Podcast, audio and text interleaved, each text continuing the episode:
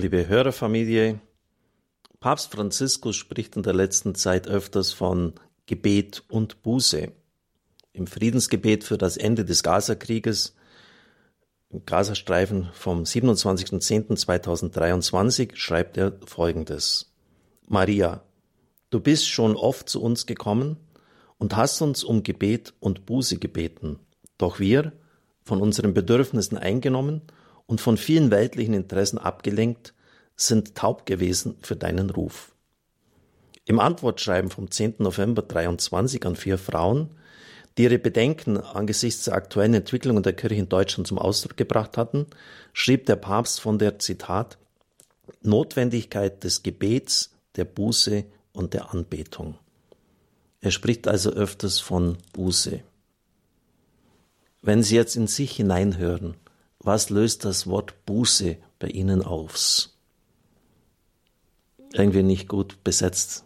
Das hat irgendwie was mit Leib- und lebensfeindlicher Einstellung zu tun.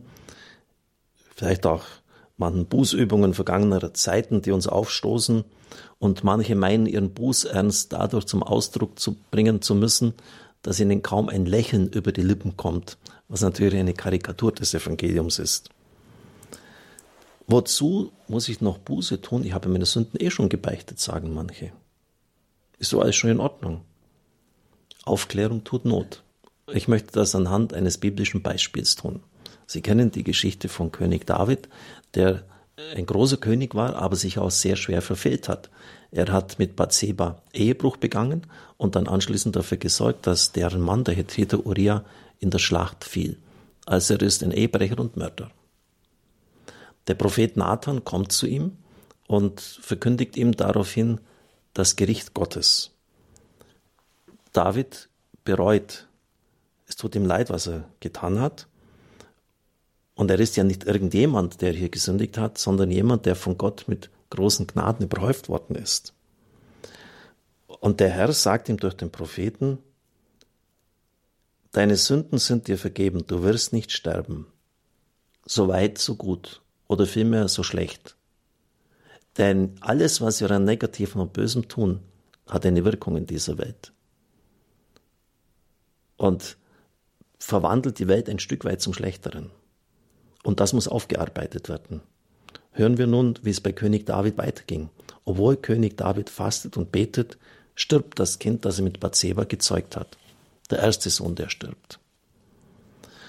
Der nun nachrangig Erstgeborene, der einmal König werden soll, Amnon, vergewaltigt seine Halbschwester Tamar und schickt sie anschließend wie eine Dirne fort. Das Verhalten hatte sich von seinem Vater David abgeschaut. So wie der König kann auch der Königssohn, was immer er will, sich nehmen. Und das nimmt er sich dann auch einfach. Der Bruder von Tamar heißt Absalom und er rächt sie, indem er Amnon umbringt der zweite Sohn, der stirbt. Absalom wird daraufhin vom König David für einige Jahre ins Exil geschickt, dann wird er rehabilitiert, er darf wieder am Hof sein. Absalom ist schön und er versteht sich so aufs Intrigieren. Er sammelt die Nordstämme gegen seinen Vater zum Aufstand gegen ihn.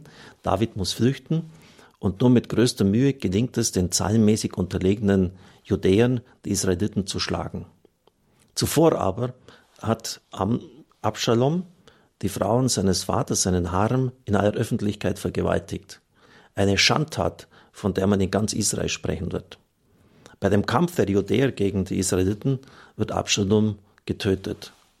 Joab bringt ihn um. Der dritte Sohn, der stirbt. Es geht noch weiter. Der nun nächste Kronprätendent Adonia, der Bruder Absaloms, will nicht bis zum Tod seines Vaters David warten. Er will die Nachfolge den Thron an sich reißen. Nur in einem raschen Gegenkomplott kann König Salomo den Thron für sich retten. In der Folgezeit lässt er Adonia umbringen. Der vierte Tote, der vierte Sohn Davids, der stirbt. Und all das hat durchaus mit dem Verhalten von König David zu tun. Er hat schlechtes Beispiel gegeben. Er hat das Unheil heraufbeschworen, veranlasst. Und die Söhne haben Maß genommen an ihrem Vater und dessen schlechtes Verhalten weitergetragen. Jede Sünde hat Folgen. und die müssen aufgearbeitet werden. Die klassischen Mittel der Kirchen dieser österreichischen Bußzeit sind Gebet, Fasten und Almosen. In allen weiteren Regionen werden Sie diese Elemente finden, besonders auch im Islam, aber auch im Hinduismus, Buddhismus. Sie werden am Evangelium explizit genannt. Jesus weist sie nicht zurück, aber was er nicht will, ist Scheinheiligkeit, dass man vor den Menschen sich in Szene setzt und sich wichtig macht. Fasten, etwa bei Wasser und Brot, wie es von Medjugorje her empfohlen wird, zumindest am Freitag, aber er kann auch am Mittag, am Mittwoch. Das Beten, näherhin das Rosenkranzgebet. Almosen oder andere Werke der Barmherzigkeit. Diese vermögen die Welt und uns selbst zu verwandeln und das Böse, das wir getan haben, aufzuarbeiten. Die österliche Bußzeit ist wie keine andere dazu angetan, dass wir uns darauf besinnen und das Sakrament der Beichte empfangen. Übrigens, Martin Luther beichtete bis zu seinem Tod bei seinem Freund Bugenhagen, dem Pfarrer von Wittenberg. Er empfahl die Ohrenbeichte und schrieb über sie, die heimliche Beicht achte ich, ein sehr köstlich heilsam Ding. Ein anderes Mal nennt er sie ein köstlich Stück vom Heiligen Kreuz. Im Hinblick auf die Not in Welt und Kirche sollten wir nicht länger zögern und bei uns selbst anfangen, weil nur dann können wir andere motivieren, Gleiches zu tun. Ich danke allen, die mit ihren Gebeten, ihren Verzichten und ihren Almosen, das heißt mit ihren Spenden, Radio Horeb helfen, ich kann immer wieder erstaunt feststellen, dass das Radio von Jahr zu Jahr wichtiger wird, auch im Hinblick auf das viele Durcheinander in Kirche und Gesellschaft. Danke, dass Sie an unserer Seite sind. Danke, dass Sie sich immer wieder motivieren lassen, wenn ich Sie um Ihre Unterstützung bitte.